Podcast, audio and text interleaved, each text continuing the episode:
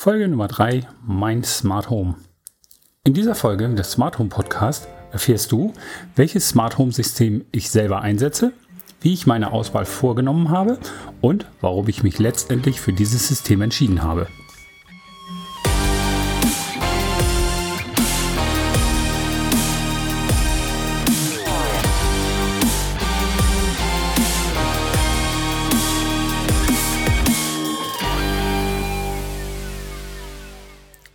Hallo, ich bin Holger Jokert und begrüße dich herzlich zur dritten Folge meines Smart Home Podcasts. Schön, dass du wieder mit dabei bist. Leider gab es eine längere Pause, bis diese Folge endlich online war. Dies hatte mehrere Gründe, die ich zeitlich unterschätzt hatte. Zum einen musste auch ich meine Webseite an die neue DSGVO anpassen. Zugegeben, bis zum letzten aufgeschoben. Dann habe ich mich dazu entschlossen, den Podcast doch schon früher als geplant bei iTunes zu veröffentlichen. So hat dieses Baby nun das Licht der iTunes Podcast Welt erblickt und ist dort gelistet. Ihr könnt diesen Podcast also ab sofort bei iTunes abonnieren. Ich freue mich sehr über eure Reaktionen entweder per Mail oder das Kontaktformular auf www.smarthome-podcast.de oder als Rezension bei iTunes. Beachtet jedoch, dass ich bei iTunes nur eingeschränkte Möglichkeiten habe, auf deinen Kommentar zu antworten. Sofern du also eine Frage hast oder du gerne möchtest, dass ich dir antworte, nutze die ersten Möglichkeiten, also per Mail an feedback at smarthome-podcast.de oder das Kontaktformular auf www.smarthome-podcast.de. Dort findest du übrigens auch die Shownotes zur Podcast-Folgen und kannst dir dort auch alle Folgen noch einmal herunterladen. Ferner gibt es in den Show Notes auch alle Links zu den besprochenen Produkten und Fachartikeln. Zusätzlich stelle ich auch neue interessante Artikel in meinem Blog bereit. Schau dich doch gerne mal auf www.smarthome-podcast.de um. So, kommen wir aber nun zum eigentlichen Thema dieser Folge. Ich will dir heute verraten, für welches Smart Home System ich mich selber entschieden habe und warum. Das soll nicht heißen, dass das System das Beste ist. Das kann man pauschal nicht sagen, da es viel zu viele verschiedene Systeme gibt, die alle unterschiedliche Stärken haben und man das vom Einzelfall her entscheiden muss. Es soll aber in der Folge darum gehen, zu zeigen, wie bin ich selber an die Auswahl gegangen und wie habe ich mich schlussendlich für mein System entschieden. Legen wir also los. Warum bin ich überhaupt auf das Thema Smart Home gekommen? Zunächst war es so, dass ich den Markt aus meinen technischen Interessen heraus beobachtet hatte und dabei aber dachte, tja, eigentlich ganz nett, aber wirklich haben muss ich das nicht. Ich habe mir irgendwann später die ersten einfachen elektronischen Heizkörperthermostate zugelegt. Diese waren schon ganz gut, da man deutlich Energie sparen konnte. Es war aber unpraktisch, dass die Thermostate die Temperatur herunterfuhren, auch wenn der Abend ungeplant länger ging und wir erst später ins Bett gingen. Im Hinterkopf entstand langsam aber der Wunsch, dass die Dinger darauf gefälligst Rücksicht nehmen sollen. Auch unsere elektronischen Steuerung für die Rollos musste ich ständig nachstellen, da es im Sommer dann schon strahlend hell draußen ist und die Rollläden immer noch geschlossen waren. Im Winter war es abends dann stockfinster und die Rollläden waren noch nicht runtergefahren. Dazu kam dann noch die Zeitverschiebung zweimal im Jahr. Echt nervig. Den Ausschlag bei mir gibt aber die Tatsache, dass ich eine Sehbehinderung habe und mich deswegen nicht mit den winzigen Thermostat-Displays beschäftigen will. Das war der Grund, mich vollends mit dem Thema Smart Home auseinanderzusetzen, Lösungen zu finden und auch umzusetzen. Auch die Themen Videoüberwachung und Außenlichtsteuerung für unser Haus aus der letzten Podcast-Folge spielen hier mit rein. Jetzt freue ich mich, dass wir Thermostate haben, die man super ablesen kann und die den Komfort haben, dass unsere Heizung genau nach unserem Bedarf geregelt werden kann. Jetzt stellt sich dir natürlich die Frage, Holger, wie bist du vorgegangen, um dein passendes System zu finden und aufzubauen? Als erstes habe ich mich hingesetzt und überlegt, welche Use Cases mir zum Thema Heimautomatisierung einfallen. Diese habe ich dann gesammelt, ohne sie zu bewerten. Also ein klassisches Brainstorming. Die ganzen Punkte habe ich auf einer Liste notiert. Im nächsten Schritt habe ich jeden der Punkte eine Wertigkeit von 1 bis 4 gegeben.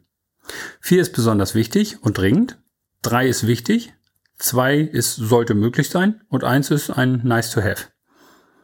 Nun habe ich diese Liste noch um eine technische Feature-Liste ergänzt, die ich ebenfalls mit den Wertigkeiten versehen habe. Eine solche Featureliste besteht aus Funktionen von Smart Home Systemen, die aus eurer Sicht relevant sein können. Ein entsprechendes Beispiel einer solchen Liste kannst du in den Shownotes auf www.smarthome-podcast.de slash 003 herunterladen. Klicke dort auf den Link und trage danach deine E-Mail-Adresse ein und ich schicke dir die Liste umgehend in deinen Posteingang.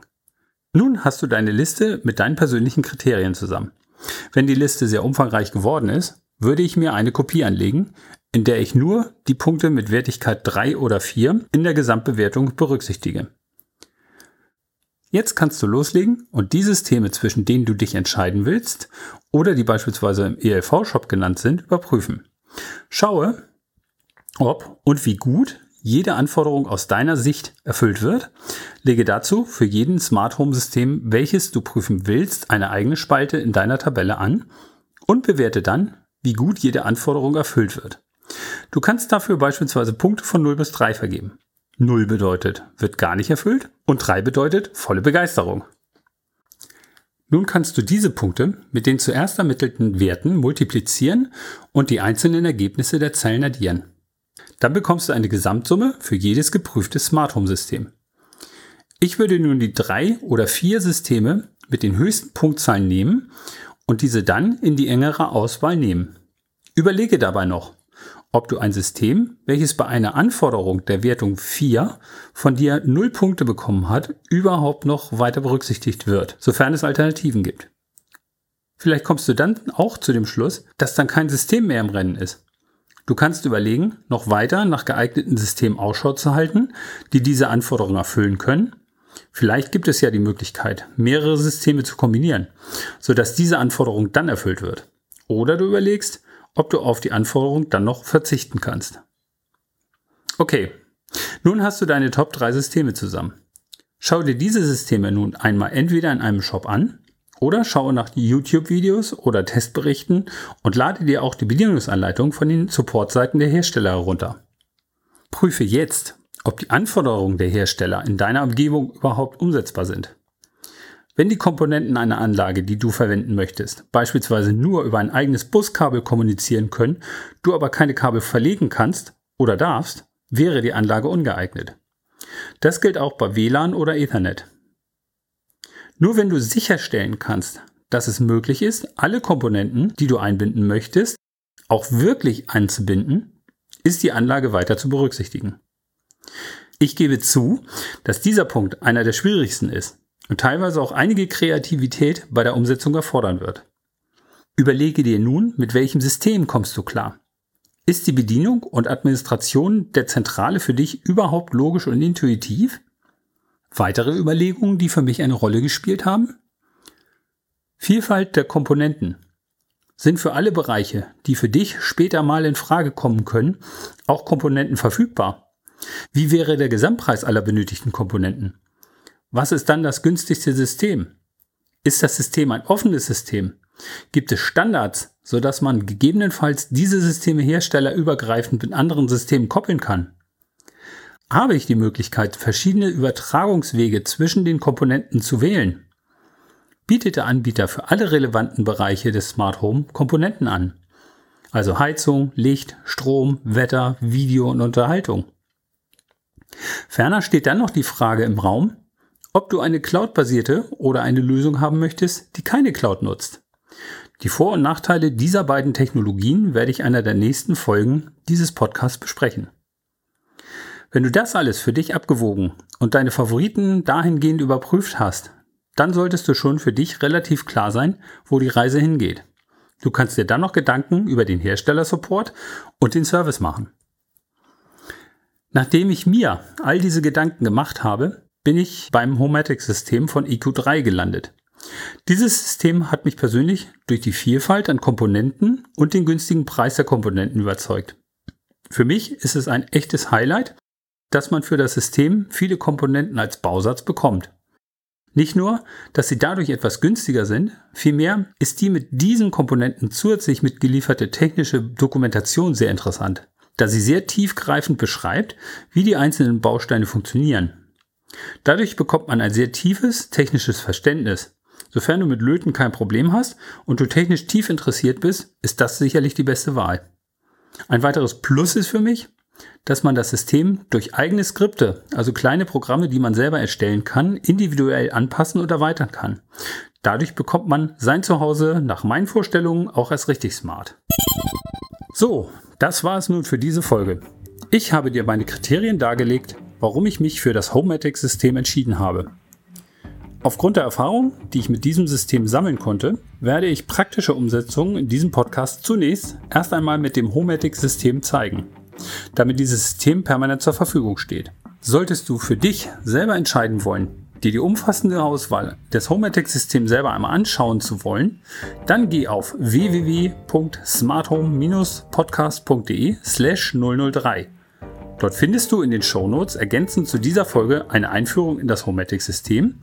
Es werden dir die Unterschiede zwischen Homatic und Homatic IP dargestellt und ich verlinke dir dort direkt die günstigen Starter-Sets.